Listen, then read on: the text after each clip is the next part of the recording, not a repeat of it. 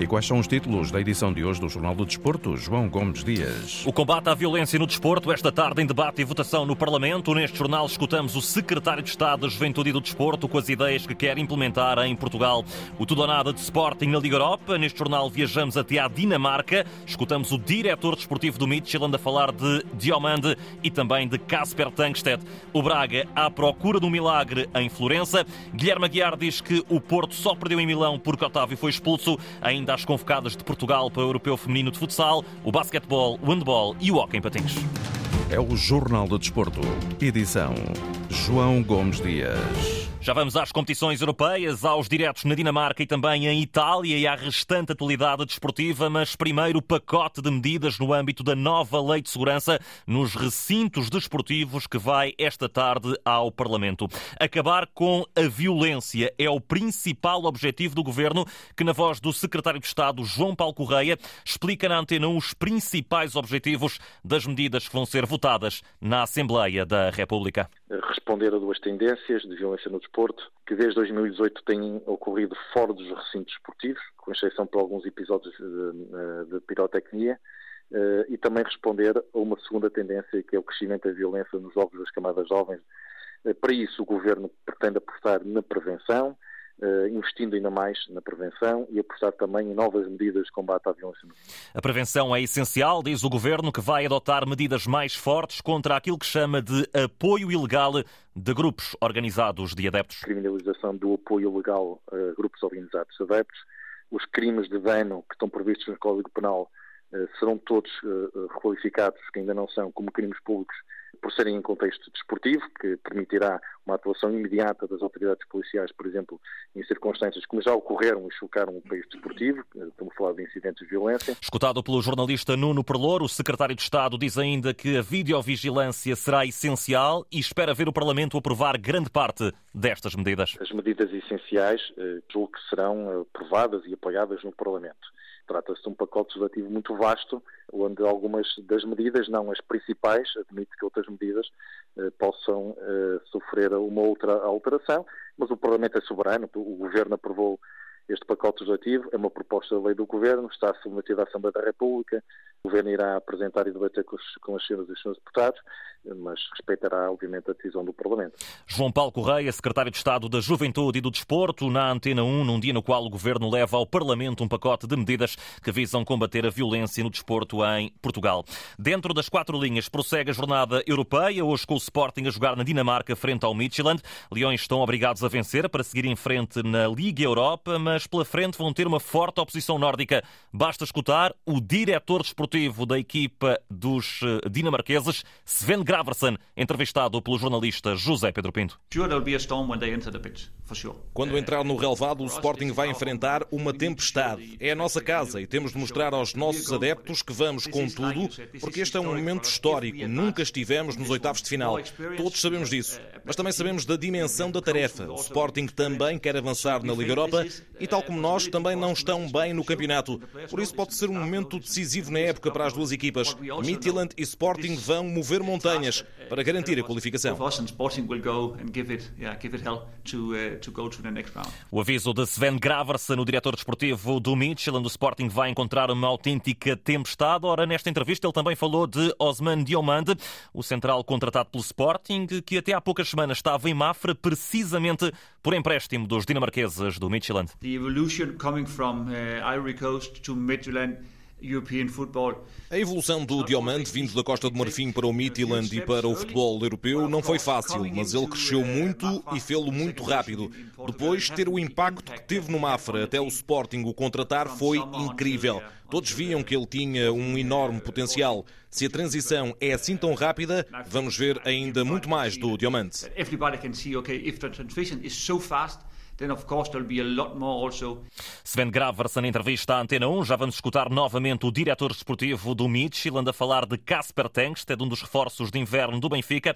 Para já, e ainda sobre o Sporting, impõe-se o direto na Dinamarca, na cidade de Erning, onde os Leões eh, logo mais vão a jogo nesse tudo nada da Liga Europa. Ao contacto do José Pedro Pinto. José, muito eh, boa tarde. As últimas novidades que nos podes trazer aí do norte da Europa sobre a equipa de Rubén Amorim.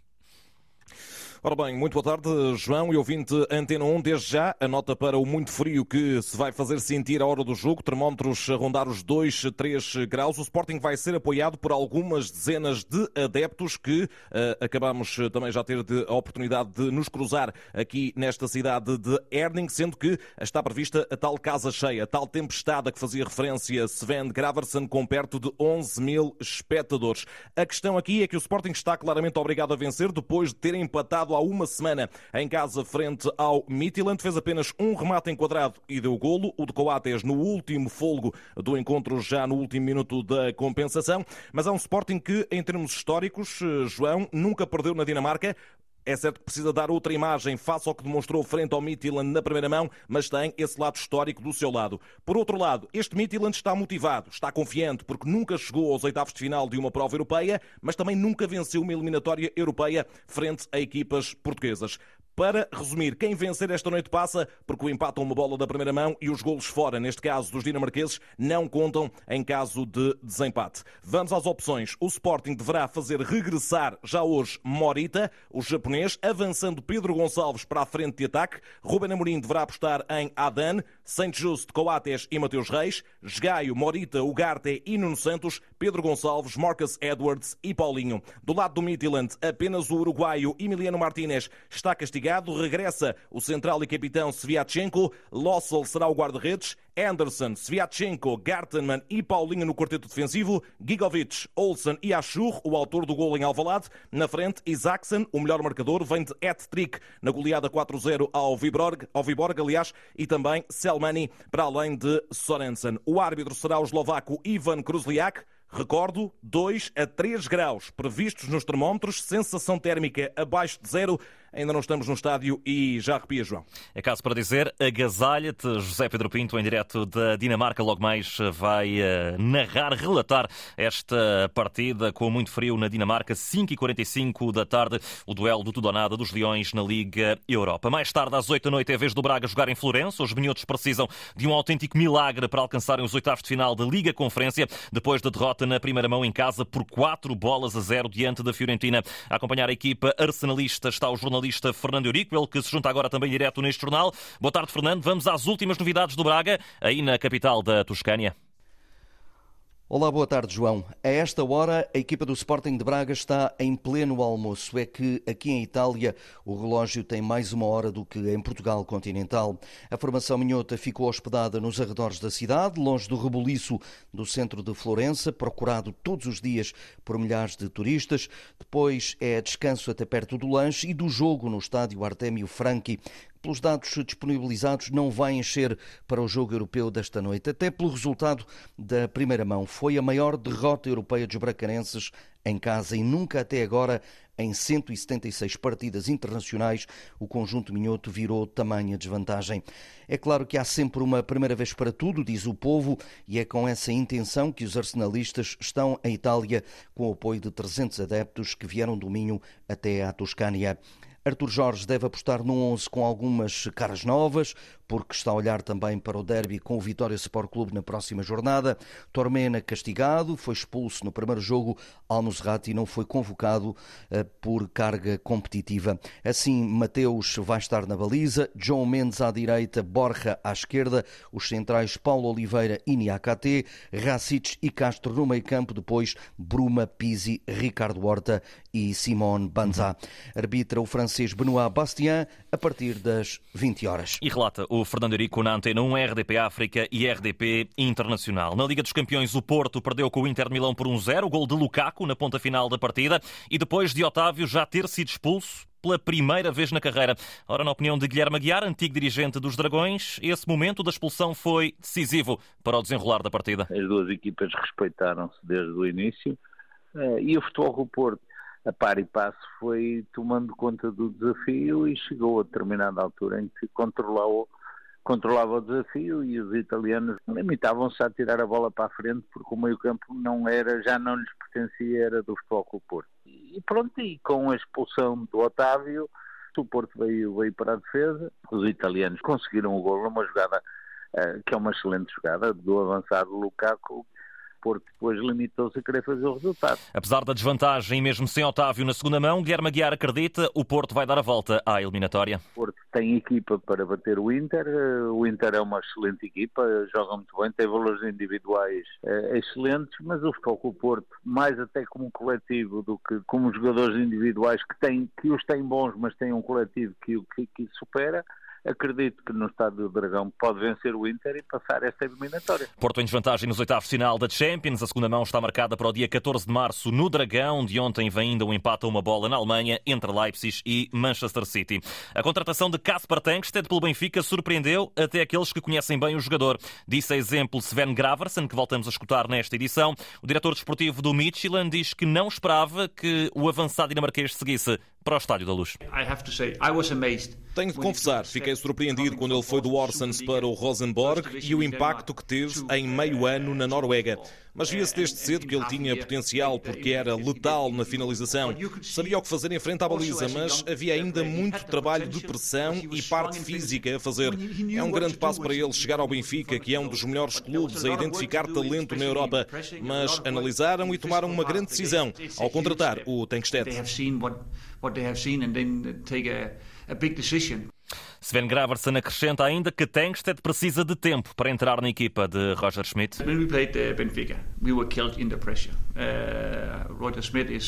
Quando jogámos contra o Benfica, fomos arrasados na pressão. O Roger Schmidt é excelente nisso. Conhecemos-lo desde que o defrontámos como treinador do PSV.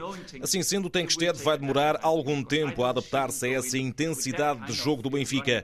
Mas posso ser surpreendido. Espero que sim. Espero que ele entre na equipa e que faça a diferença. Uh, but I can be surprised again. I hope so, because uh, I hope he come in and, and, and can make the difference.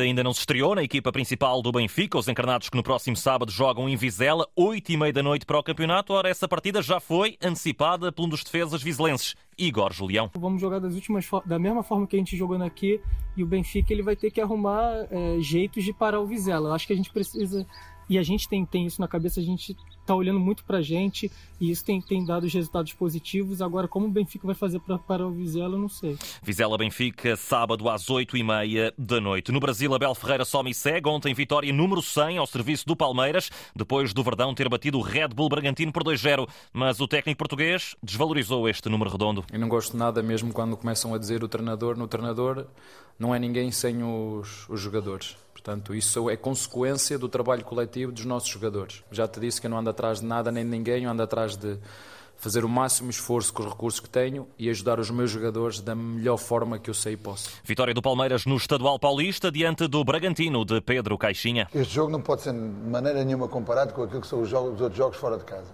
Estamos a jogar numa equipa que no Brasil, nos últimos dois anos, ganhou sete títulos. Ganhou duas Libertadores.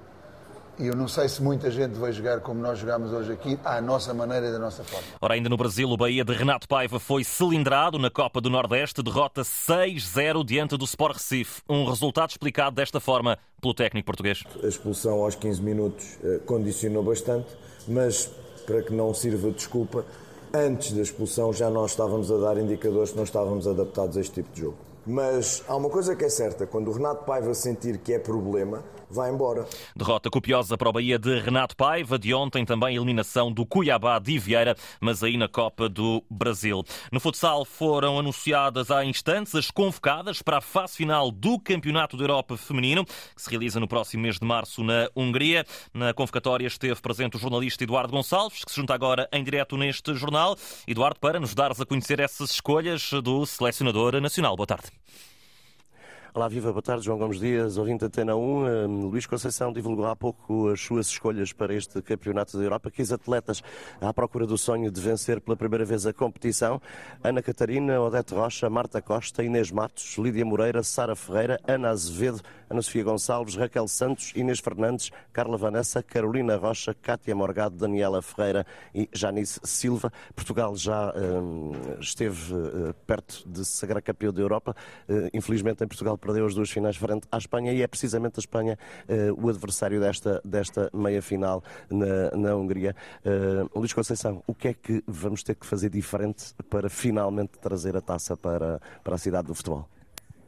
É, vamos ter que fazer mais qualquer coisa do que não fizemos. Né? Essencialmente marcar mais um gol que a Espanha, é para vencermos. Mas uh, se não, se não conseguimos vencer as outras duas finais é porque aquilo que, que fizemos não foi suficiente. É pensarmos nisso agora um, e prepararmos estas três semanas uh, em que vamos estar em estágio de forma a, a vencermos, a superarmos depois a Espanha.